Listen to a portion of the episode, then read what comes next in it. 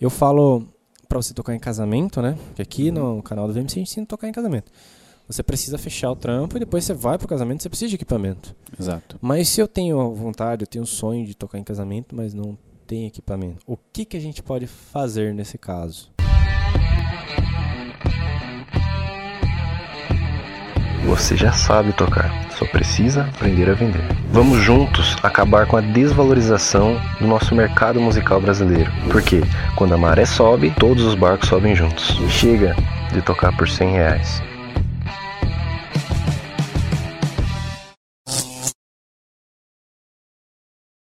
Fala galera, bem-vindos a mais um podcast VMC.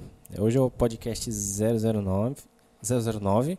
Meu nome é Pedro Henrique, eu tô aqui com o Vitor Bosa. Aô. Ele vai se apresentar para vocês e hoje o tema é o seguinte: como tocar em casamentos mesmo sem ter equipamentos, né? Porque aqui nesse podcast a gente discute as estratégias para você faturar de 5 a 8 mil reais por mês tocando em casamentos. Din, din. E uma das necessidades de nós que tocamos em casamentos é o tal do equipamento. Porque tem muita gente que está começando, né, que assiste as aulas que a gente posta, né, ou acompanha quando a gente tem a semana do músico de casamento, ele fala: "PH, eu queria tocar em casamento, mas cara, não tem não tem equipamento. Eu vou deixar mais para frente esse negócio de tocar em casamento aí, porque não é para mim". E pensando nisso para ajudar principalmente quem acha que não tem equipamento é um problema, eu trouxe um expert na área, né? Olha. Um mago de som. Para quem não sabe, o Vitor ele trabalha com a gente, né? Ele tem a VAB Produções e trabalha em eventos, né? Isso aí. Então, ele faz locação de equipamento para cerimônia pra gente, festa, operação da festa, né? Sempre quando a gente tem banda baile, ele é o cara que passa segurança pra gente aí. Também E- essa operação na cerimônia. É, operação na cerimônia também, então o cara manja bastante. E antes de eu começar com as minhas perguntas, né? Porque quando eu comecei a tocar em casamento, eu também não tinha equipamento, né? O primeiro casamento que eu fiz, que foi na Estação Baronesa, foi o Joãozinho. João Sim. Paulo Simão, que alugou o som pra mim. Grande parceiro. Camaradagem gigantesca, cara, que foi sem conto. Tipo, ele levou duas caixas muito boas pra mim, mas foi muito parceria, assim, né? Porque eu tava começando, foi meu primeiro evento, né? Só que, antes da gente revelar pra galera aqueles segredos que você falou pra mim que você vai passar pra eles, é, eu queria que você se apresentasse, falasse mais sobre você, como você começou nessa, nessa área, como, né, como que você começou e como que você desenvolveu o gosto por essa parte de som, né? Você é operador, Sim, vamos lá, operador, né? operador O cara que faz cirurgias todos os dias. É, vamos lá. É, comecei bom, meio que caindo de gaiato nessa história, né? Porque assim, a música teve presente em mim assim desde a adolescência, onde acho que grande maioria das pessoas começam que é tocando na igreja, cantando na igreja e por aí vai. né? E aí também foi o meu começo. E sempre que foi feito esse convite a, a nós ali, grupo de jovens tal, na época tocando bateria, e sempre dava um pipoco no som na igreja, sempre alguém que saía correndo. E esse alguém, geralmente era eu. E eu comecei a gostar disso, né? De ir lá entender o porquê que eu estava fazendo aquilo e não simplesmente fazer. Eu sempre gosto, né, de entender o porquê das coisas e não simplesmente como fazê-las, né? Porque não é simplesmente subir um botão. Você tem que entender o porquê que você está subindo aquele botão, porque vai ter vezes que não vai ser necessário subir o botão. né? Você vai ter que, por exemplo, abaixá-lo, ou não vai ser aquele e sim um outro. Então eu sempre en- tento entender o porquê das coisas, porquê que funciona. Então daí que começou o start, foi onde eu comecei a me interessar pela música, propriamente dito pelo áudio, né? E dali foi caminhando. Sou formado em TI, não não é na área da música, né? Entendi. Mas essa parte de TI é onde eh, me desenvolveu muito a área também da música, por estar relacionado também à tecnologia. né? E, e aí eu fazia um trabalho meio que paralelo, onde outubro de 2017, perdão, 2018, eu saí da empresa até onde eu trabalhava na área de TI e foquei só na área musical, né? Na parte de desenvolvimento de áudio. É, como baterista bem aposentado, só toco na, na igreja mesmo, é bem por aí. Night, você toca? Nada, nada. Às vezes uma canja ou outra, mas é por pura brincadeira. É, continuo nesse esse ministério dentro da igreja também, até mesmo na própria parte de, de áudio, né? Que eu acho que assim foi um berço para mim e um berço muito acolhedor, porque a gente aprende fazendo, né? A gente passa por bastante é, cabeçada, né? como todo início tem, e todos os erros são um aprendizado, porque aí você sabe como não fazer para não errar de novo. E, e desde então eu ainda continuo né, nessa parte aí. Então esse foi meu início. Primeiramente dentro da igreja, que ali fui desenvolvendo algumas coisas de uma maneira bem simplista, mas com interesse, né? E depois, como eu falei aí, que é outubro de 2008, eu sim, eu abandono a área da empresa e começo a área focado somente no áudio, onde antes disso eu fazia meio que um paralelo. Só que nesse meio tempo todo sempre estudando, né? sempre estudando e voltando os olhares agora pro áudio, né? Não somente agora no, nos dias atuais, mas é, antes mesmo esse interesse né, pela TI que foi voltando para da informática foi voltando para o áudio e eu fui me enquadrando nessa nova personalidade e profissão, vamos dizer assim. Entendi. E hoje você vive só de graças de a música. Deus. Sim. Mas é possível viver só de música? Não? Com certeza. Mas com certeza eu falo de com, com, com toda a certeza é, vai do seu empenho, né? Com certeza podcast 003, né, que eu gravei com o seu Elias. Porque no podcast 003, né, só um, um parênteses, a gente falou é possível viver só de música no Brasil, né? Porque a gente falou de 13 possibilidades mais um. Né? Porque às vezes a gente, por estar numa zona de conforto, né, é muito mais confortável eu jogar a culpa pro governo, né? O governo não apoia, né? Ou não tem apoio de tal, tal lugar. Mas a gente mostrou que tem muita oportunidade, né? Para você correr atrás, né? Exato. Igual, por exemplo, no seu caso, você escolheu. A gente até conversou uma vez que você falou, poxa, eu toco batera, mando percussão também, mas o meu instrumento, né? Meu instrumento é a operação. Sim. Porque eu falei, né? Que a gente tá falando, ah, acho que eu não vou tocar na banda baile, porque guitarra Exato. eu toco, mas meu instrumento é o violão mesmo. Você falou, poxa, meu instrumento é operação. E eu tenho umas dúvidas também. Eu tô com uma prancheta aqui, por isso que eu tô olhando para baixo às vezes, né? Só para avisar a galera. É a famosa cola, É, né? a famosa colinha, né? E Uhum. tô com a live no Instagram aqui, porque a parada tá sendo gravada ao vivo aí. Ou seja, não permite erros. É, não permite errar, errou. Se- Errar igual é bola casamento. pra frente. É. Igual casamento. Errar, rua, né? É, Até inclusive hoje nós estávamos trocando uma ideia, vai ter repertório, alguma coisa de palestra, alguma coisa anotado e tal. Não, não, vai conforme a gente for trocando ideia. Então, vamos lá, pau no bumbo. Na hora sai, né? NHS. É. E, por exemplo, eu percebo que você é um cara que. Você sabe onde você aperta, né? Com, é. com, com perdão do trocadilho aí. Mas, por quê? Eu. Eu tenho, assim, o fim pra mim não é operação. Operação é um meio. Porque o fim pra mim é tocar. Pra tocar eu preciso, pelo menos, ligar o cabo na, na caixa pra sair som. Exatamente, É. para que o seu trabalho seja amplificado. Exatamente.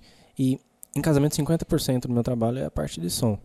Né? Mas, por exemplo, igual eu tava falando antes do podcast aqui, eu sei que para ligar a mesa eu preciso apertar o power. Para aumentar o volume é ou pro lado ou para cima, dependendo de qual mesa que é. Sei Uhum. que tem o médio, grave, agudo ali. Mas assim, eu não entendo tecnicamente nisso. Você eu percebo que você estuda bastante, né? Sim. E eu percebo muito erro de músico também, que às vezes o cara mesmo opera, mas ele não cobra por isso. Porque talvez ele mesmo desvaloriza essa- profissão, né? Sim. Porque ele fala assim, ah, cara, eu não cobro porque é o mesmo que eu opero. Eu falo assim, cara, você opera porque você sabe, né? Se você não tá cobrando por Sim. isso, E, você... e muitas das vezes ele fica tão preocupado com essa operação que interfere no trabalho dele como instrumentista ou Hum. cantor, o que seja. né? Essa Então é- outra... é, interessante essas coisas. Essa outra parada que anota aí que a gente vai entrar no seguinte, que eu vou falar sobre esse lance de parceria de, de músico e operador. Porque, por exemplo, em 2020, uma das minhas metas é sair da parte operacional. Porque eu curto negociar, tocar em alguns eventos, mas assim, carregar caixa, montar som, regular som, eu não, não, aprecio. Porque, igual eu falei, é um Sim. meio pra mim, não é o fim. Então, é- é- essa parceria vai ser muito importante.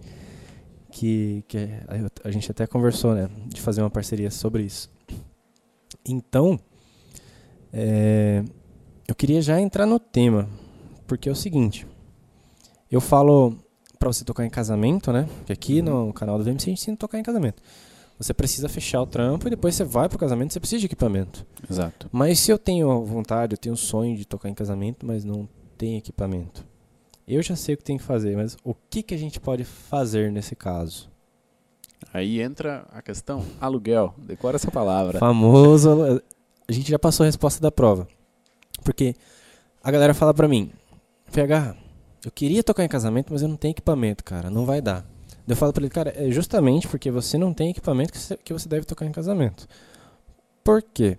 Porque em casamento, eu já falei pra galera na semana do músico de casamento que os valores são outros. Em barzinho a gente vai ganhar 300 reais no trio.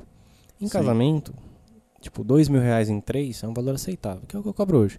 Que no final você espreme e ainda não sobra muita coisa. Se Sim. você tem dúvidas, eu não vou É, utilizar. a- até talvez não entrando neste mérito, mas as questões até de valores aí, como você já tratou também no seu canal, é, são coisas diferentes, as responsabilidades são diferentes, são outras coisas a se notar, às vezes a disponibilidade de tempo, que o quanto vale o seu tempo Exatamente. que você tem à disposição no casamento. No barzinho, às vezes você chega ali 30 minutos antes e o casamento? Casamento é um você tem de muita coisa para se fazer, né? Partituras e por aí vai, não sei o quê. Então assim, existem um- um- uma gama de coisas que você tem que se preocupar que é muito mais do que ir para um bar. Veja, não estou desmerecendo de forma alguma o- os músicos de bares, pelo contrário, eu tenho um, um enorme respeito. É, in- inclusive, também faço isso, mas é só por conta de justificar valores, né?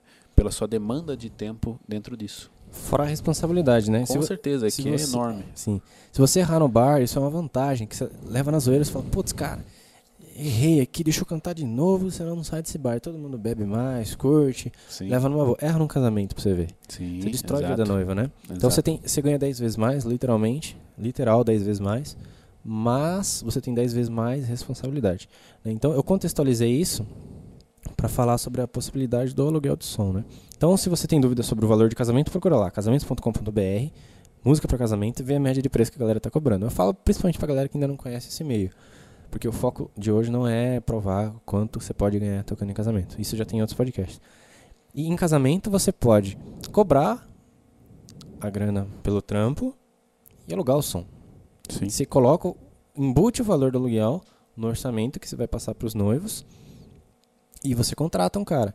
Eu falo pra galera, nunca fale, nunca é uma palavra muito forte, mas assim, em minha opinião, eu vou falar pra você, opte por não falar o seguinte, olha, nós cobramos mil reais os músicos e quinhentos reais o som, né? De, dá duas opções para os noivos. Porque eu falo assim, o processo, processo de venda é um processo de decisão. Quanto mais decisão você coloca pro, pro seu cliente, mais obstáculos você vai passar para ele. Ao invés de, a sugestão que eu dou, principalmente para os alunos do VMC, ao invés de falar assim, ó cara, com som é um preço, sem som é outro. Por quê? A galera fala assim, ah não, sem som os noivos arrumam um som. Eu acho que é furada porque assim, o som é 50% do seu trabalho. Se você deixar na mão de outra pessoa, você Exatamente. corre um risco. Eu falo assim, olha, cara, ao invés de você falar assim, ó, é mil reais sem som, mas com som é 1.500. Eu falo assim, resolve o problema do cliente. Fala assim, ó, cara, eu cobro 1.500 reais e você não vai ter nenhuma preocupação. Por quê? A gente oferece toda a parte de som, microfone para celebrante, você não vai Sim, ter que se preocupar com exatamente. nada. Não tá tudo incluso no pacote. Você coloca assim, uma decisão para o cliente tomar, porque é fechar com você. Ele não precisa saber se ele vai fechar com som, sem som. Tira uma decisão a menos e joga uma assim, você resolve um problema para ele. né? Então já é um- você já é um custo-benefício Isso, que isso reflete também no para, vamos dizer assim, a qualidade de execução também. Porque muitas dessas vezes, se você passa a responsabilidade para o noivo, você vai saber que tipo de equipamento que ele vai levar, o que, que ele vai te oferecer, qual é a qualidade disso. Aquelas caixonas da é Matson, né? Não sei. Eu tinha uma daquela. E por aí vai, entendeu? Então você. Caixão de abelha, né? Que fala. Caixão de abelha. Então você. é- Essa preocupação que você não passa para a noiva, você também tira preocupação sua. Exato. Porque você não, não fica com aquela pulga atrás da orelha do que me espera. Sim. Então eu falo pra galera, tem muita gente que ele vai do lado avesso. Que, que do lado avesso? O cara gasta, não, eu prefiro, eu preciso comprar equipamento pra depois começar a tocar. Só que eu falo, cara, você vai gastar, é, tipo, sei lá, 10 pau em equipamento. Aí depois você não tem onde tocar, Você fica Né? empatado. Pô, ferrou, né? Claro, se você fala, não, eu vou, tô com sangue no olho, vou gastar 10 pau aqui e vou dar o sangue pra fechar os casamentos pra pagar, ok. Mas assim, uma sugestão que eu dou pra galera, ganha sua grana primeiro, depois você compra equipa- equipamento. Eu falo porque foi isso que eu fiz. Lá em 2015, quando eu comecei, eu alugava do João, eu alugava do Douglas Stringa, que é um amigo meu que ele tinha duas caixas Antera de 700 watts, dois pedestais lá, tinha uma mesa de som da Behring de 12 canais e uns cabos lá. Ele alugava o som, cara, cinquentão. Mas claro, isso não é um valor que é de mercado, é um valor de amigo. Que ele é Uhum. meu amigo de ensino médio, falou, cara, nem tô usando, pra não, pra não dar de graça pra você, não emprestar de graça, eu vou cobrar cinquentão pra tomar uma, uma breja aqui. Cara, depois do casamento dele, a gente com- compensou, que eu toquei no casamento dele. Não, mas assim, eu fechava o trampo, aí eu juntei uma grana e comprei depois meu equipamento. Foi uma alegria, né, tal, tinha meu equipamento próprio, né, mas a minha sugestão pra galera é isso, ganha grana, mercado de casamento legal, e depois você você compra o equipamento. E isso de fato é uma, é uma possibilidade, você alugar, né? Você é o cara que eu alugo, por exemplo, né? Alugo a parte de som. E deixa eu ver, se ninguém tiver pergunta aqui, eu já vou partir para a próxima pergunta para você.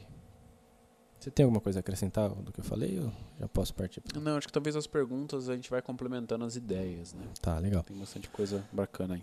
Mas aí tem o seguinte, eu já descobri que é legal tocar em casamento, que eu posso colocar o valor do aluguel no orçamento. Eu não preciso nem falar pra noiva que eu não tenho equipamento. Eu falo assim, a gente inclui. Daí você vai e terceiriza, né? Terceiriza, você aluga com alguém, com um parceiro. E só que e aí? Vamos começar primeiro para a cerimônia. Eu sei que você tem expertise tanto em cerimônias, como também em festas acústicas. Quando eu falo festa acústica, aquele voz, violão, percussão. Sim, E também com a banda baile. sim. Você manja de, de, de tudo um pouco. E eu queria saber, tá, legal, eu sei que eu consigo fazer esses Paranauê alugando, mas que som eu vou precisar para uma cerimônia, para não complicar muito, sei lá, uns cinco músicos, sabe? Que você pega um teclado, um violino, umas Sim. duas vozes e um violão, por exemplo. Eu falei um- uma formação que é muito intuitiva para quem está começando. Vou colocar uma média. A gente sabe que é, a média de preço, né, se a gente for falar de preço de aluguel, vai variar. Porque aqui a gente está no interior do estado de São Paulo e o preço no Rio de Janeiro, igual a gente tem alunos de lá também, varia. Lá em Maceió vai ser outro preço, em Juiz de Fora vai ser outro. Então, eu queria que você falasse primeiro quais equipamentos eu vou precisar para fazer uma cerimônia. É difícil, eu preciso de muito equipamento. Não, não, não é necessário uma gama gigante de equipamento. Talvez eu, eu, eu diria que é mais interessante você optar pela qualidade e não pela quantidade nesse primeiro momento. É, como você mesmo frisou e destacou no começo, é, é, é o meio de campo aí, né? E, e, e faz parte da amplificação do que você está tocando. Digamos que você está tocando muito bem, porém o equipamento não é legal. Esse estar tocando muito bem pode ser degrinido a imagem, vamos dizer assim, né? Veio com defeito, não, não, tá legal. Então acho que a primeira coisa é você ir pela qualidade. É, dentro dessa qualidade, existem N mar marcas no mercado aí que vai oferecer qualidades muito legais de, de som, né? E, e, essa qualidade de som depois você consegue fazer de que forma? Entendendo com o profissional da sua área o que, que ele vai estar colocando à disposição. Esse colocar à disposição, vou colocar um kit básico, vamos dizer assim, né? É, Para você fazer uma, uma cerimônia, claro, você tem que levar em conta o tamanho do local. É, se vai ser numa igreja, ou seja, um local fechado, você precisa de menos equipamento. É, note, esse menos que eu quero dizer é a quantidade de caixas de som para poder distribuir esse som. Certo?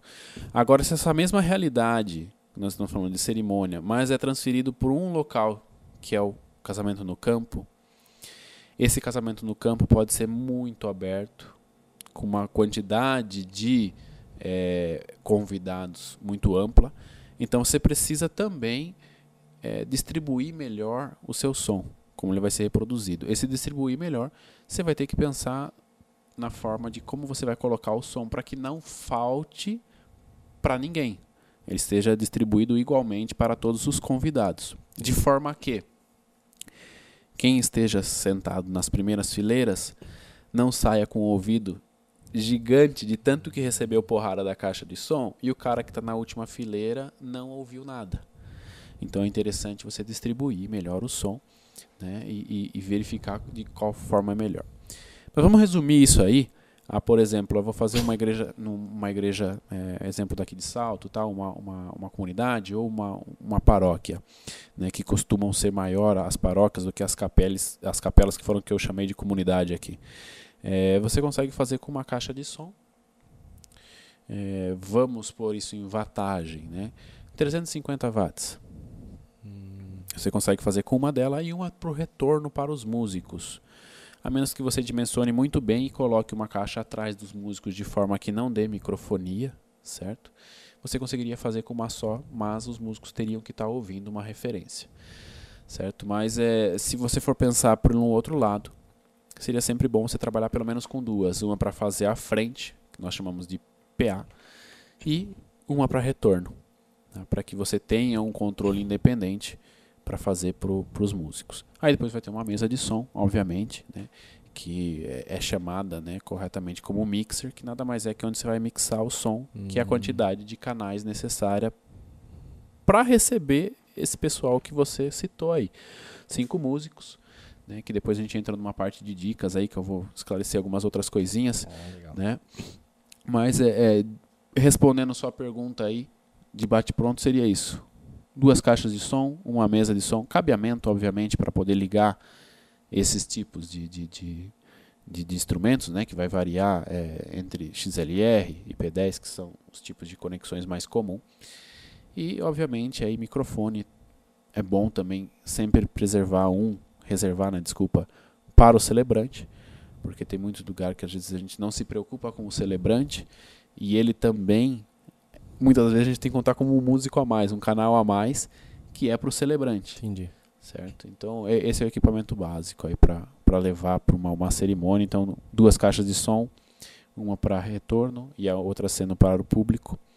É, uma mesinha de som que comporte a quantidade de canais que seja igual ou superior à quantidade de músicos né, que vão estar sendo amplificado.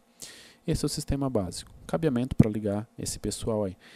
Esse é um sisteminha né? básico. Agora, se nós estivermos falando de um casamento de campo que seja muito grande, aí vai para duas caixas de som, três caixas de som. Então depende da área de cobertura que você deseja do som. Entendi. Então, entendi. A gente precisa. O retorno é essencial, né? Pra galera ter uma referência, para não, não dar trave, né? Nem desencontros. Sim, para que o músico tenha uma referência do que. como a banda toca. Né? Vamos dizer assim. Entendi.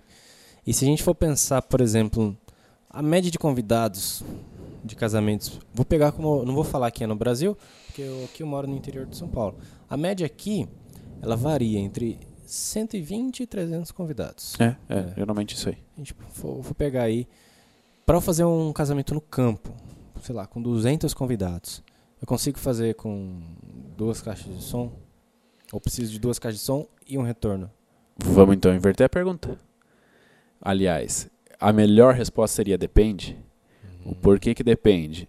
É, essas 200 pessoas poderiam estar concentradas num espaço pequeno ou muito grande. Então, essa relação está mais para o tamanho do local do que pela quantidade de pessoas. Então, se você tiver 200 pessoas num local é, pequeno, relativamente pequeno, é, como vamos pensar numa metragem aí, né, para ficar algo mais palpável. É, vamos por aí 15 de comprimento por uns 10 de frente. Você precisaria de uma caixinha de som e uma por retorno, ok. Mas se esse local for maior e aberto, né, que é o caso de, de, de casamentos no campo, geralmente aí eu já trabalho com duas caixas de som né, é, e uma de retorno. Então aí nós vamos estar falando em três caixas de som. Tá? E aí depois fica claro a opção de trabalhar com as caixas ativas ou passivas, lembrando que quando temos caixas passivas dependemos da potência né, para alimentar elas.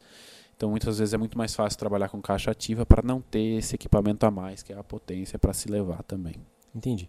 E na cerimônia, por experiência, cara, até hoje aqui, uma coisa que mais me deu trabalho, não, não foi com tanta frequência, mas foi, foram de formas pontuais, né? Duas vezes que eu tive um problema sério aí, com o tal do microfone do celebrante. Uhum. Então, o microfone do celebrante eu tenho duas perguntas. A primeira é meio óbvia, né? Que, assim, o quão a gente deve se atentar com a qualidade dele, né? Quais os porque a gente tem que se atentar, por exemplo, para não dar interferência, né? Porque Sim. o celebrante ele tem uma grande responsabilidade de celebrar o casamento, né? Contar a história do casal e se ele está com interferência ali, fica Você leva embora a voz dele. Nossa, fica uma situação desconfortável, porque parece que a Sim. banda errou, né? Então, você acha que é melhor usar microfone com fio, sem fio, não tem diferença? E o que você me diz da, famosa frase que é para ser tatuada no braço de quem toca em evento, que é quando você tem um, você não tem nenhum, né? Quando você tem dois, você tem um, né? Falar um pouco Exato. sobre o, o- o backup. Então, para eu resumir as minhas perguntas, é para você falar um pouco sobre eh, o que a gente deve se atentar com o microfone celebrante e falar um pouco sobre a sua experiência do famoso backup, né? Levar Vamos lá. É, é, essa questão do backup é super interessante. Claro que quando você está no campo, né, no, no, no campo de batalha, é, muitas vezes o, o seu orçamento talvez não seja é, tão grande para que você tenha o backup. Né? Mas a partir do momento que você tem capacidade, ou melhor dizendo, monetariamente você consegue é, ter o backup, é sempre bom ter como esse exemplo que você deu nessa frase, é, é, é bom ter esse backup porque a gente passa por tantas coisas, é, intempéries do tempo mesmo. Né? No dia, por mais que ah, é numa igreja, tá tudo coberto, tudo bonitinho, mas deu um bendito de um relâmpago lá, um raio, e queimou um equipamento. O que, que você faz? Tem Sai uma ativa correndo? uma passiva, né? Queimativa. é, isso pronto. comigo. né? Vai, vai embora, né? Então é, é, essas coisas a gente é legal ter o backup, com certeza, para poder acionar, né? E, e essa questão também é válida para como você começou falando aí a respeito do microfone do padre, né? Do, do celebrante, né? Seja ele um juiz de paz e por aí vai. Você precisa é ter um ali backup para poder disponibilizar se caso um venha a falhar porque o casamento tem que ocorrer, né? É, é o momento da noiva é aquele, né? Por isso que nós falávamos no, no início da responsabilidade que se carrega junto, né? Por isso dos valores e tudo mais, né? Então, é, essa questão de você ter o backup também está no valor, por que não? E aí, na outra pergunta é do microfone ser sem fio ou com fio, é, eu diria para você, de novo, depende. Hum, O depende é o seu orçamento. Né? Agora, se nós estamos falando de um aluguel de som, certamente é, peça para que ele leve pelo menos um sem fio. legal. Porque esse um sem fio vai dar uma mobilidade maior para o celebrante, o sem fio. Porque é, é, ele, ele, ele vai conseguir, obviamente, é, fazer. Porque ele, ele tem um diálogo com os noivos e muitas das vezes ele precisa é, que os noivos respondam as perguntas dele ou conte um pedaço da história. Fica muito mais fácil ele entregar o microfone sem fio. Né, que não tem o bendito do fio para atrapalhar ali, passando, em passando. cima do altar e não sei o que. Então, é, e acaba facilitando, obviamente, o microfone sem fio. E por que eu disse pelo menos um sem fio? Se ele tiver como levar dois microfones sem fio, ótimo, porque um vai ser backup do outro. Mas se não, esse um microfone sem fio, o com fio vira backup. Interessante. Entendeu? Às vezes eu faço isso. O com fio vira backup. Então você deixa ali um fio grande de forma que chegue a- do seu equipamento de mesa de som até que chegue perto do altar, né? Para que na hora você não tenha que esticar esse cabo. Então você já deixa meio que no jeito para poder entregar. E como o próprio nome dele já diz, ele é um backup. Então se o principal vier a falhar, a gente aciona o plano B. E o plano B vai ser o com fio. Você já deixa, já troca um- uma ideia antes, né? Conversa com o celebrante antes. Fala, olha, caso esse venha a falhar, eu já vou te entregar outro. essa conversa inicial também é importante com o celebrante. Demais. demais. Por quê? Porque se você tem essa conversa inicial com ele, ele não vai se desesperar caso venha acontecer esse evento, esse fenômeno de parar. Nem te expor, né? Isso. Ele fica assim pra banda. É, exato, entendeu? Então se você já, É teve, evento, você já né? teve essa conversa com ele inicialmente, você vai, ele já vai saber que você vai entrar em ação. Então ele só vai aguardar. Ele não vai precisar fazer um gesto, não vai ver nada. Simplesmente vai alguém por trás lá, opa, tá aqui, ó, próximo, entendeu? Outra dica que eu dou como interferências de microfone sem fio, muitas vezes, né, ho- hoje é, a- até existe algumas frequências que estão estão saindo não, já estão se excluindo de mercado, que está sendo é, é, por conta da entrada das- da, nova tecnologia de, de internet de dados móveis, né, que é o famoso 4G, o 4G+, aí vai surgir o 5G. É, ela ocupou uma faixa de frequência que se propagava muito pelos microfones sem fio. É, essa faixa de frequência hoje, já cito aqui, que é de 698 até 802, essa faixa matou, que é a chamada faixa de 700 MHz. Entendi. Então, se o seu microfone sem fio está diante dessa faixa aí, já pense em substituí-lo.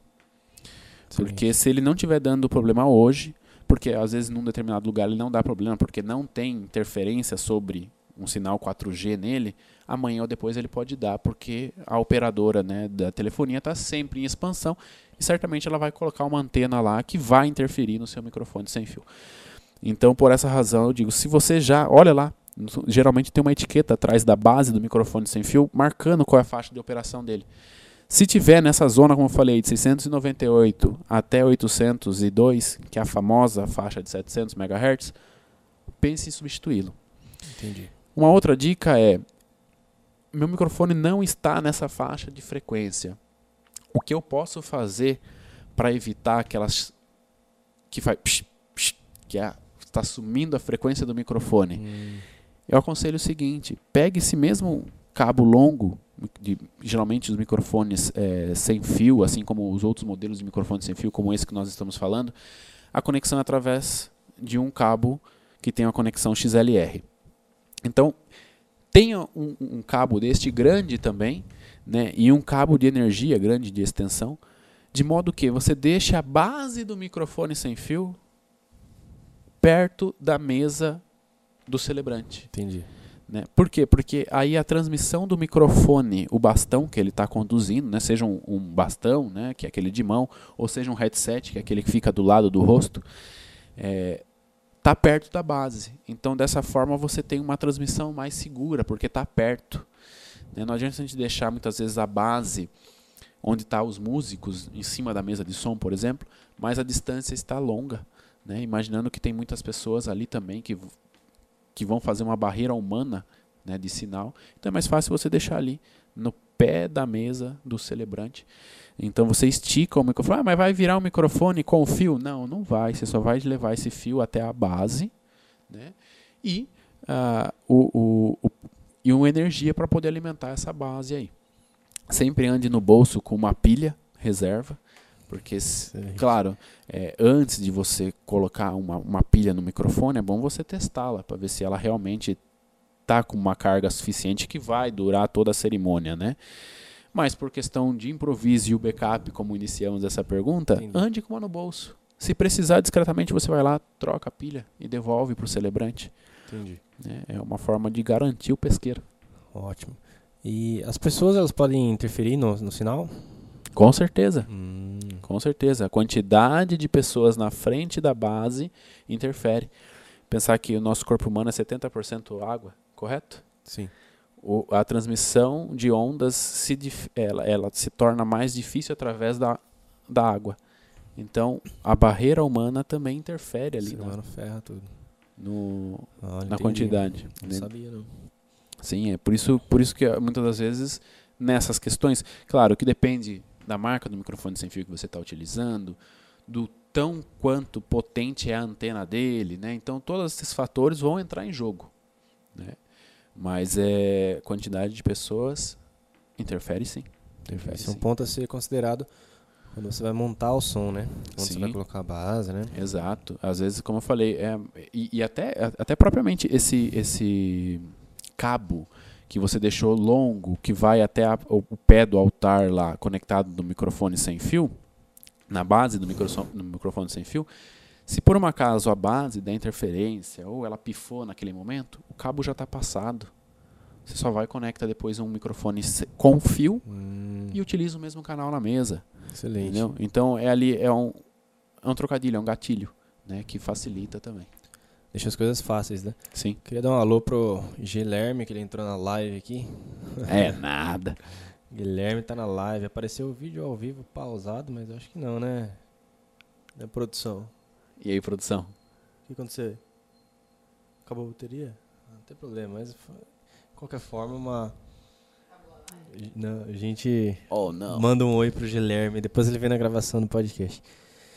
E só pra enfatizar ainda mais, né, porque no meu caso, é aquele lance de é, cachorro mordido de cobra tem medo até de linguiça. Eita, pega. Né? Então, microfone celebrante, cara, toma zilhões de cuidado, sim. Sim. Né? Porque eu já, já sofri com isso, né? Já, já, dei, já deu ruim já no, sobre o microfone, né? Então não é muito legal. Então, esses cuidados que você falou é muito importante. Sim. E, e esse deu ruim, acredito que virou aprendizado. Nossa, demais, cara. Hoje eu levo sou muito mais atento com isso, né? Microfone sem fio só Shure Sennheiser, né? Os que eu pego com com a galera que, que aluga som, Sim. né? Ou os que um AKG pega, também, é, um AKG também, vai, vai bem. E essa conversa com o celebrante é importante, né? Porque já teve celebrante que nos expôs, né? Sim. De que forma? E mesmo avisando, cara, né? Então é importante você chegue nele, ó, cara, se der pau, eu vou, eu, a gente tá preparado, eu vou, troco para você. Tudo bem, legal. Só que já teve celebrante que, por exemplo, eu falei, cara, ó, se, se der problema, eu venho e troco. Acho que, acho que até você que tava nesse casamento, né? Eu não sei qual nós referenciamos, mas eu provavelmente. Vou, eu vou falar pra você. Não era, não era ele não? A produção tá falando que não era ele não. Que foi o seguinte. Eu, eu falei isso, aí eu, eu tava com o microfone, né? Porque eu, eu aluguei dois. Né, um com um parceiro meu, outro. Tipo, era um Sunrise e um Shure. Né, o cara tava com, com um Sunrise lá. Aí tava dando umas interferências. E eu, cara, igual eu falei, tenho medo até de linguiça. Começou a dar interferência, falei, cara, já leva pra ele lá. Uhum. Ele levou, ó, não, troca aí. Aí ele pegou o microfone ele falou alto assim: É, você poderia ter me dado um microfone bom desde o começo, né? Não precisava esperar dar problema. Cara, eu Sem quase, quase né? caí de costa, né? Eu quase tive um infarto. Porque a gente preza tanto, né? Por quê? Parece que os noivos, eu achei, pô, os noivos vão achar que foi problema da banda, né? Sim. Depois eu falei com eles, não foi. Tipo, eles nem, nem, nem relevaram isso, não levaram até na brincadeira com Sim. o celebrante. Mas, cara, pra mim que, né? Sim. tinha esse trauma, né? Já tava traumatizado, é, o né? pinica a cara de vergonha. Nossa, cara, eu quase caí de costa. Ainda bem que tá, o Cadu tava lá também. Foi ele, acho que foi ele que trocou, né, Cadu? Foi o Rafael. Foi o Rafael, o Rafael que tava comigo. Aí, mas né, foi um episódio assim que eu falei, ainda depois cheguei nele, eu pedi desculpa ainda. Porque em evento eu falo pra galera, nunca bata de frente com o fornecedor, nunca bata de frente com o convidado. Por quê? Você pode ganhar discussão ali mas esse cara vai te contaminar para todo mundo, entendeu? Ele vai chegar, não, o pessoal da banda é problema, tal, tal. Então eu cheguei e falei, cara, desculpa aí, né? Porra, a gente fez o máximo. Aí ele falou, não, cara, fica tranquilo. Porque minha vontade era de voar no pescoço dele, né? Sim. Porque, né, pelo, pelo, por essa exposição, né? Mas a gente é controlado, né? Faz meditação aí. Mas é só um, só um caos aí para enfatizar a, a importância dessa desse tipo de, de conversa, né? Porque. Sim, é, acho que fazer amizade com a pessoa. É, com né? certeza. Né? Para que ela também se sinta segura de estar ali e ela saiba, ó, vai, se acontecer algo, eu sei que eles vão providenciar alguma coisa para substituir, alguma coisa do tipo, né? Com certeza. E é, você passar a confiança para todos, né? Desde o primeiro momento lá que você passa a confiança do seu trabalho para os noivos, toda a equipe técnica, toda a equipe que está de músicos e tudo mais do, no casamento em si, no evento, você tem que passar essa mesma credibilidade, essa mesma confiança. E a confiança vem na sua certeza de ter um plano B para as coisas, né? Porque o profissional de casamento, ele é pago para resolver problema, na verdade, né? Porque às vezes os noivos nem sabem que caiu energia, que queimou caixa, Exato. que o violinista se acidentou e teve que chamar outro, que não sei quem, né? Então a gente deve estar preparado, pensar em tudo que pode dar errado, né? Pra Sim. que se acontecer a gente resolva, né? A famosa carta na manga. É, exatamente. E aqui, então, né, a gente tá com um tempinho de, de podcast aí, até pra, pra não tomar muito seu precioso tempo, que amanhã você tem evento, É, tem um evento. né? Então, evento corporativo, né? Sim. Queria que você desse, falasse pra gente e desse mais algumas dicas por, é, sobre a equipamento para eu fazer ou uma recepção acústica Uhum. ou uma festa acústica. Eu Acho que são aparelhagens quase que similares. Se eu tiver errado, você me Sim. corrija. né? Deve ter um, um equipamento a mais ou outro. Então, o que, que eu preciso para tocar na festa? Numa formação acústica, né? por exemplo, a voz, violão, percussão, uma coisinha assim. E se eu quiser ter uma banda baile, né? Porra, porque eu, eu vendo banda baile, mas eu não tenho equipamento. Eu alugo pra galera, falo, ó, é a banda baile, eu alugo palco, iluminação com a galera. Sim. né? O que, que eu preciso pra, pra fazer uma festa acústica e o que, que eu preciso fazer uma festa baile?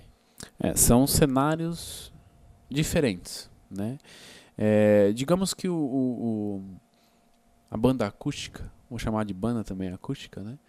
É, ela é mais intimista, né? Ela é muitas das vezes o pessoal está sentado, né? Os músicos estão sentados, por mais que às vezes os cantores se levantem para poder fazer uma animação também na festa, né?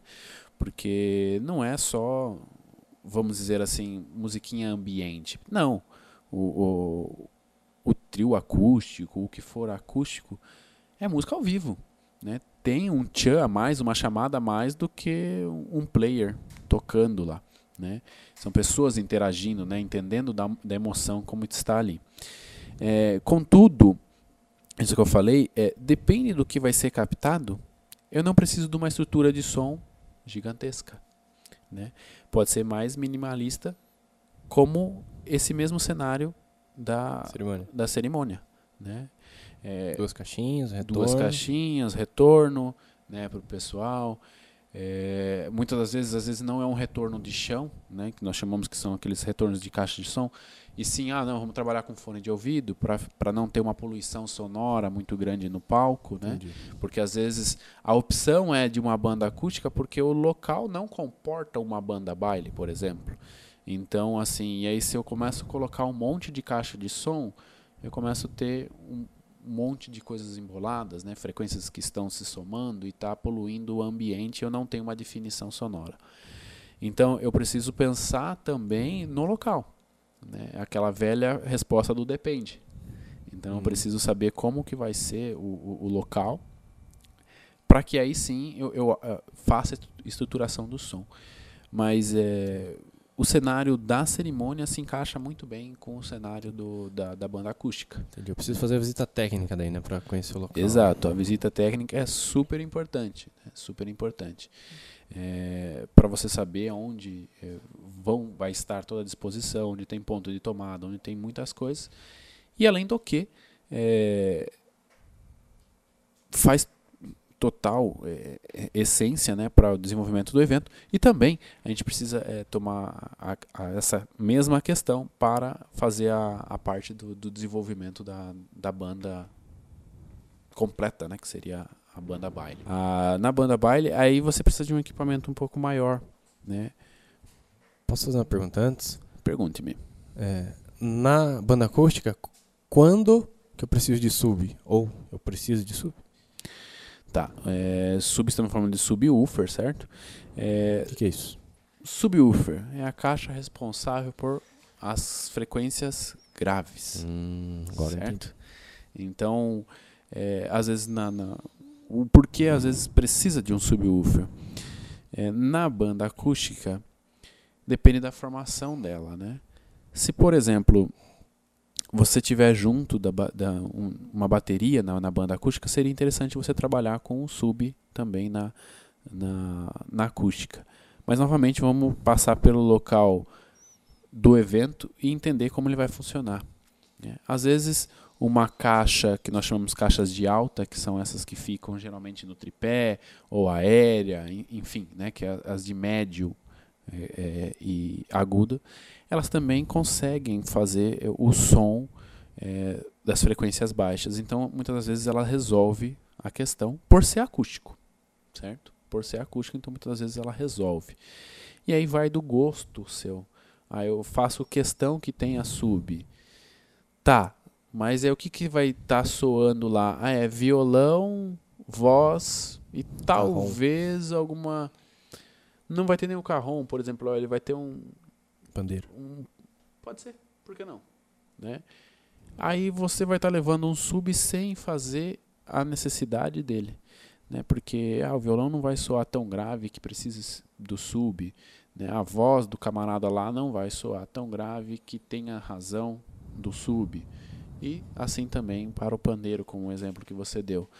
Né? Então não tem a necessidade do sub. Né? Então isso você também, obviamente, você vai estar tá barateando o seu custo né, de, de, de, locação ou do seu investimento de, de compra desse, é, dos equipamentos. Então não faz necessidade. Entendi. Já é o contrário da banda baile. Bailão precisa. Né? Por isso que eu estava dizendo que no, no, na banda baile você tem uma gama de equipamentos maiores. Palco, iluminação. Palco, iluminação, né? Claro que isso vai também da estrutura que você vender, né? Que você vende para os noivos, né? Você pode ter muito bem uma banda baile né, composta, mas talvez nós estivermos falando de um baixo orçamento, alguma coisa do tipo, é, não tenha, por exemplo, pista de dança. Só hum. tem iluminação para banda. Entendi. Entendeu? Então, assim, é, depende muito do que você vende, da estrutura que você coloca, certo? Como eu já fiz também muitas vezes é, bailes, né, com, com, com banda, e não tinha palco. Os músicos tocavam no chão, né? né? Ou muitas das vezes é diferenciado com um tapete. Para esconder os cabos, né? Não necessariamente para esconder os cabos, mas para diferenciar mesmo que ali é a área dos músicos, entendeu? Então assim, um tapete é, é em cima do, é, da área onde vai ficar os músicos, simulando um palco. Entendi. Isso dá uma diferença visual, onde muitas vezes o, o, os convidados se limitam a não subir no tapete, por puramente ver ali e dá uma estética muito melhor. Né? Se por um acaso é, não for vendido aos noivos com palco ou por opção dos noivos, já chegou também a fazer é, tipo de casamento que os noivos optaram, eu não quero palco porque eu quero que os músicos fiquem no mesmo nível de altura do que meus convidados. Entendi. Não quero eles elevados. Então a gente só fez essa, essa diferenciação de área músico e área é, público, né, convidados, com um tapete. Né? Tapete pode ser aqueles de vinil, igual o DJ usa, só que talvez não parta para aquele quadriculado que muitas vezes o DJ usa, é, parta para um que imite taco, que imite madeira, alguma coisa assim, né? Isso é interessante até para crianças. Por exemplo, a criança vai perto desse lugar, ela fica assim, é diferente, não está na mesma tom do, do, do, piso. Aí o pai já grita de lá, não suba aí, não vai aí, que não sei o quê. Então, assim, já limita isso também. E nada mais é que um tapete. Entendi. Entendeu? E, e, isso também a gente entra em custo, a gente entra em outros fatores, como eu falei, que às vezes é um desejo da, dos noivos, né? Para que fique na mesma altura, né? Agora, na grande maioria das vezes, quando nós falamos de, de, de, banda baile, nós temos uma estrutura muito maior, né? Que é oferecida, né? Como palco, iluminação para banda, iluminação para para pista de dança. Muitas vezes aí é, é mais é, glamuroso, vamos dizer. Aí tem também um tapete de LED de pista de dança para os convidados. E aí são sonhos e cada sonho tem seus valores também. Então aí a gente não, não, não vai mensurar preço, né? Cada um também sabe onde seu calo aperta, né? E até onde seu bolso vai. Entendi. Mas assim, falando em equipamento, aí há necessidade de um subwoofer, né? Você precisa ter caixas de som um pouquinho mais potente, porque você vai ter uma galera maior para para mixar, né, para mandar para essa caixa, né, e às vezes é, você precisa é, ter um volume diferenciado para que dê a pressão necessária animar a né, galera, né? Para animar a galera, né, é, a animação, a empolgação de uma banda baile geralmente é maior, né, Então você precisa ter, a galera vai estar cantando junto e tudo mais, então você precisa ter um som legal para isso. Né? E a necessidade daí do sub, porque provavelmente daí numa banda baile você vai ter uma bateria, você vai ter o baixo, às vezes você vai querer ter o peso do piano lá, do grave do piano também. Então isso vai ser toda a responsabilidade do subwoofer. Muitas vezes junto com a banda baile tem a presença de um DJ para fazer os intervalos da banda, para fazer o final da festa, alguma coisa do tipo, né? Que às vezes, muitas vezes a gente é, trabalha em comunhão, a banda baile mais DJ para complementar o tempo de festa também, né? E aí você vai precisar do subwoofer também para fazer a pressão necessária, né? não é nem a pressão, melhor dizendo, é, é, que você preencha todo o aspecto de frequência que é o, o, ouvido humano consegue ouvir, bem como os determinados instrumentos conseguem representar, né? Que o, ouvido humano começa lá a ouvir em 20 Hz e vai terminar em 20 mil Hz, mais famoso como 20K, né? Então de 20 a 20 é onde o ouvido humano consegue ouvir e o subwoofer geralmente quando nós fazemos um corte de frequência que nós chamamos de crossover, ele vai falar de uns 20 até uns 120, tá? E depois do 120 para cima são as caixas altas, que é, já começa a falar do, do, dos médios graves, médios, médios agudos e agudos, né? Então, o baixo vai falar lá na, na casa de uns 70 Hz, 80 Hz. O bumbo da bateria, o cheio dele, vai falar em 63.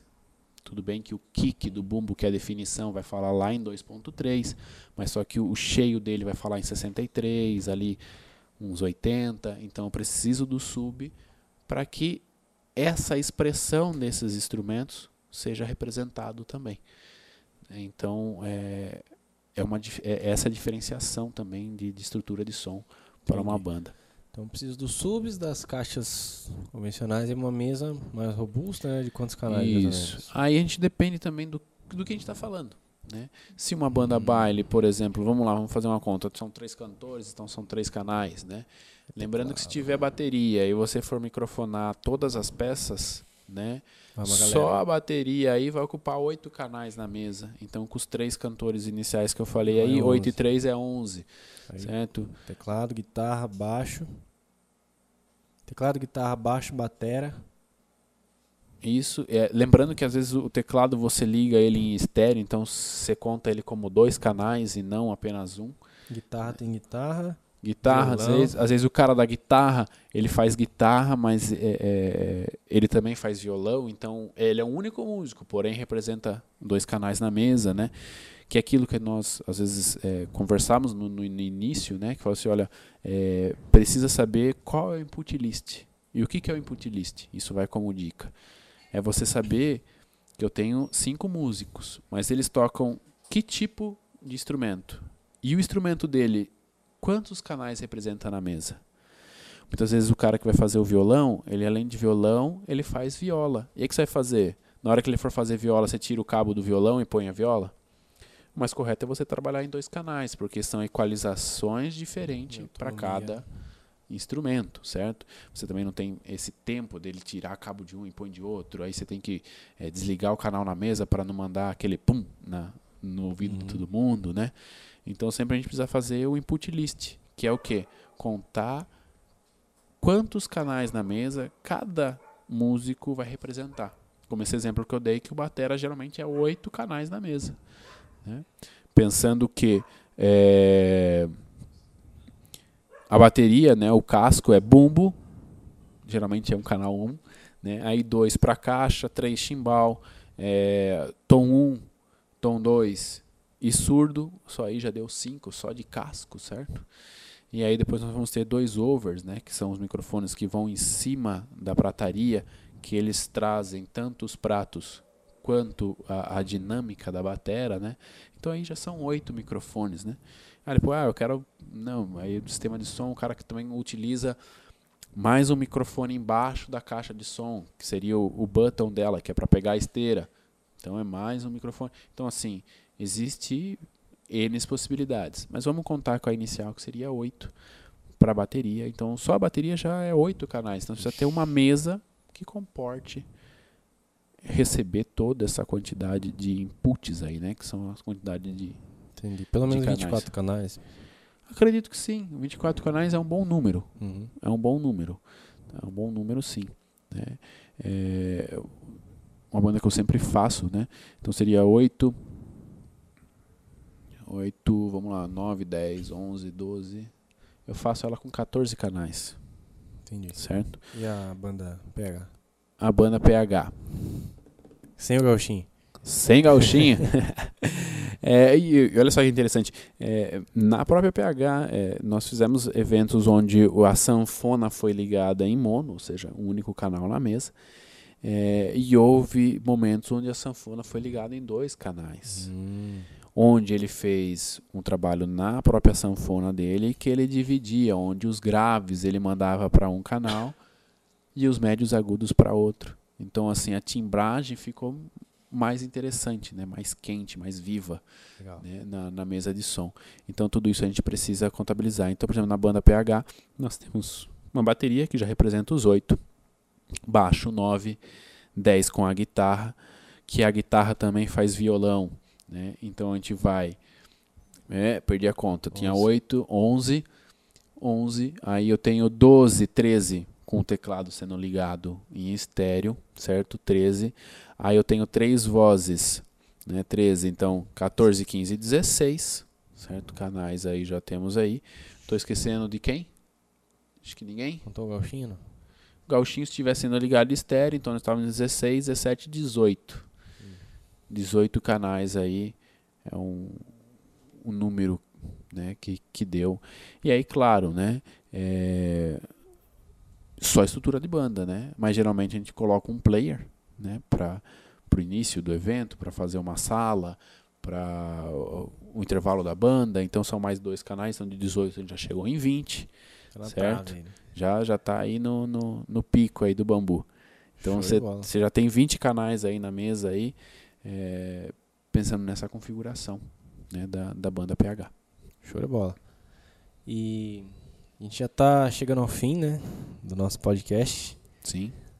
Já agradeço de antemão já, né? Des- Desprender, investir parte do seu tempo aí, né? que Ficou o dia inteiro na- no evento, ainda veio aqui Sim. para gerar um conteúdo pra galera. Então, de forma resumida, eu descobri que eu posso tocar em casamento mesmo sem ter equipamento, porque eu vou alugar do Vitão, tanto para cerimônia com- quanto para festa. Em relação a valores, a gente não vai entrar muito a fundo por essa questão regional. Aqui no Sim. interior de São Paulo, a parte da cerimônia é uma média de 350 a 400 reais. Né? Né? 450. 400 isso, perdão. 400 de 350 a 450. Uhum. Va- como diz meu avô, vareia, né? Isso aí. Né? Com, com o Vitão a gente faz entre 400 e 450 pelo serviço, né? Pela qualidade do Sim. serviço que a gente oferece. E para bandas acústicas, vai aí entre 650 e 800 reais, dependendo do quanto de instrumentos que você leva. Sim. A estrutura para isso também, né? É, se, se rolar iluminação, tem os acréscimos e tudo mais. E pra banda baile, é, eu vou falar com informações que eu peguei dos alunos também. Tem o, Wallace Lima, da banda WL, que ele é do Rio de Janeiro. Tem o, o Rafael Guerra, da banda Firme, que ele é do Rio de Janeiro, que eles são alunos do VMC. Eles trabalham com banda pra festa, né? Eles falam que lá o aluguel de som tá no Rio de Janeiro, tá? Tipo, 2 mil pra banda baile, 2, 2.500. Então, varia, né? Entre 2.500 e 4.500 as Sim. estruturas, dependendo do que você leva. Tá, aqui a gente não vai entrar em detalhes específicos, mas só para você ter, pra galera ter uma Sim. ideia. A melhor forma de você saber quanto é perguntando na sua Sim, região. Até aí. mesmo é, esses valores citados para a banda acústica pode ser elevados também, né? Depende, obviamente, do, do que vai ser disposto, né? Uhum. Porque muitas das vezes, como eu citei, pode ser a, a própria noiva falou assim, eu quero a banda acústica, mas a estrutura é de banda baile, e aí? Ferrou, né? Né? Então, vai, vai depender também do, Exatamente. do desejo, né? É, então, esses são valores só para para parelhar a galera aí, para eles calcularem né, no, no orçamento deles. E para encerrar aqui, você tem. Deixa eu ver. Você tem alguma dica para quem está começando? Assim, em relação ao equipamento, por exemplo, ah, o cara ele aluga ou ele faz uma grana para investir, ou não sei. Quaisquer que seja, você tem alguma dica para dar para quem está começando aí no mercado de casamentos, eventos, com base na experiência que você tem de fazer show, de comprar equipamento, essas paradas, né? Sim, eu acho que a primeira coisa que a pessoa tem que fazer é ver os seus objetivos. Objetivos que eu quero dizer são os seguintes: bom, eu tenho equipamento hoje. É, ela perguntar para si mesma se o equipamento dela vai dar conta. Ah, mas como eu vou saber se vai dar conta ou não? Ligue para você mesmo, deixe ele um tempo e faça, tenta, né, você mesmo ali, talvez na sua garagem, é, e ver se ele vai suprir uma qualidade legal.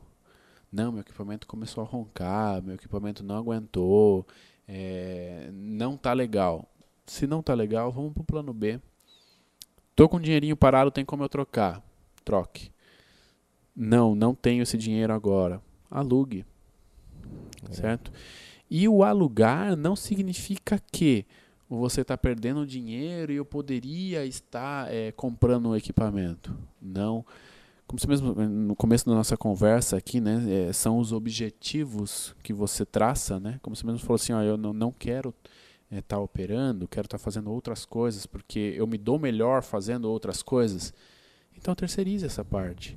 Entendeu? Não tenha dor de cabeça, porque você tem que lembrar que se você tiver seus equipamentos, saiba que eles vão parar. Vai precisar de manutenção, né? E quando parar, você tem uma quantidade suficiente para suprir o evento, né? Por conta Total. que o seu está parado, né? Então muitas das vezes o, é, não só o, o, porque eu não tenho dinheiro não é só uma razão. Às vezes é porque você não quer se preocupar. Então, o aluguel do som é mais viável para que você não tenha dor de cabeça. É, a questão do operar que eu citei no começo, né? É, o músico você vai estar tá bem mais livre para desempenhar. Por exemplo, lá, é, eu tenho minha empresa de casamento e, e eu quero tocar é, que é o famoso assobiar e chupacana, né? Então eu vou estar tá tocando, eu vou estar tá assim. fechando o casamento, eu vou estar tá operando.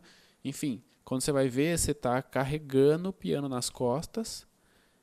E aí? Como, como que está a sua saúde também, né? Toda a sua preocupação. É, então, é tá na hora de rever os conceitos, né? Muitas vezes a terceirização, você colocando alguém de confiança para trabalhar junto contigo, é você tendo a certeza que seu evento vai dar certo. Poxa, é, por exemplo, muitas das vezes lá eu tava com uma caixa a mais no carro. Ah, mas para, opa, tem outra ali. Ah, tem mais uma mesa ali. Ah, entendeu? Legal. Então, assim, o alugar é você é, sossegar. Entendeu? Eu sei que vai dar certo porque a pessoa que eu estou levando para o evento é uma pessoa de confiança, pelo qual vai dar todo o suporte necessário. Entendeu? Todo o suporte necessário para para fazer o evento acontecer. É, e, e a, além do que, o, a, o aluguel do som, sempre é interessante quando você vai fazer a contratação desse aluguel, você abrir o jogo com a pessoa que você está contratando. O que é o abrir o jogo? Você fala, olha, meu evento vai ser desta forma, vai contar com tais instrumentos, com essa quantidade de pessoas e tudo mais, o espaço é esse quanto você cobra para fazer esse tipo de evento para mim? E a pessoa vai passar o valor né, é, que é correspondente àquele tipo de trabalho. Por que, que eu estou dizendo isso? Porque às vezes, se você omite alguma informação, o cara vai ficar bravo contigo porque ele passou um orçamento e na verdade precisava de outras coisas, ou pode ser que na hora dê ruim. O que, que é o dar ruim? Né, é, ele foi lá pensando que era um violão e voz, por exemplo, Chegou lá, tinha uma mega banda esperando ele. E aí? Ele não tinha canal suficiente na, na mesa, e, e, as caixas de som não tinham uma potência suficiente para cobrir aquele tamanho de lugar. Então, é o que? É a bolada nas costas que ele tomou, porque lá na negociação ou, ou, você não foi claro com a pessoa, por exemplo. Né? Então, assim, sempre existe. É, é, você tem que sempre jogar isso com, com clareza também para a pessoa que você está alugando, para garantir que o seu evento também seja é, bem sucedido. Né? Porque a gente pensa assim: ah, vou, vou querer um precinho melhor, então não vou falar para ele que vai ser em tal lugar, não sei o quê. Mas quem às vezes está tomando na cabeça é a gente, porque o contratante faz o orçamento de acordo com o que você passou. Né? E, e então por isso que a gente precisa sempre ter a clareza também. Excelente, excelentes dicas. Eu acho que eu não tenho mais nenhuma dúvida. Deixa eu me ver. Eu acredito que não, lógico. Eu ia falar alguma coisa, mas acabei esquecendo. Deixa para um próximo. Para um próximo. É. Os próximos capítulos da novela, né? Sim. Mas... Tem, tem bastante coisa nesse, nesse ramo, né? Todas as dicas que cabem a isso, né? Quem sabe, né? Se tiver muita pergunta aí, a gente faz um parte 2 daqui no tempo, né? Sim, sim. Então, então é isso, galera. É, obrigado pela presença do Vitão aí. Vitão, o mago da operação aí, trabalhando com a gente na PH. Sim. Se desprendeu de um tempo para gerar conteúdo pra galera. E muito obrigado. Você quer deixar algum Por nada. contato pra galera? Você quer que a gente deixe? Se você quiser, a gente deixa seu e-mail. Se a galera quiser alguma Sim. consultoria sua, perguntar alguma coisa. Tá é... baratinho, né? Menos de mil reais. Não, é, qualquer mil reais paga. É... Bom, vamos lá. Acho que vou deixar meu Instagram hoje pessoal, né? Pessoal, para poder fazer algumas alimentações aí, né? Que é, é o Vitor.bosa, né? Que eu estou desenvolvendo, repaginando toda a página da empresa. E aí a gente passa com maiores detalhes, que é a VAB Eventos é hoje, certo? Mas é o bosa.vitor. Esse é o meu Instagram pessoal, a gente pode trocar ideias lá. É, e logo mais já está tudo re reconfigurada a VAB Eventos e está lá a página no ar novamente. Show de bola, galera. Então é isso. Sou o Pedro Moreira do VMC e o Vitor Bosa do VAB Eventos. Eventos e Produções, Produções. Limitadas. Então, valeu, galera, e até o próximo podcast. Thank you.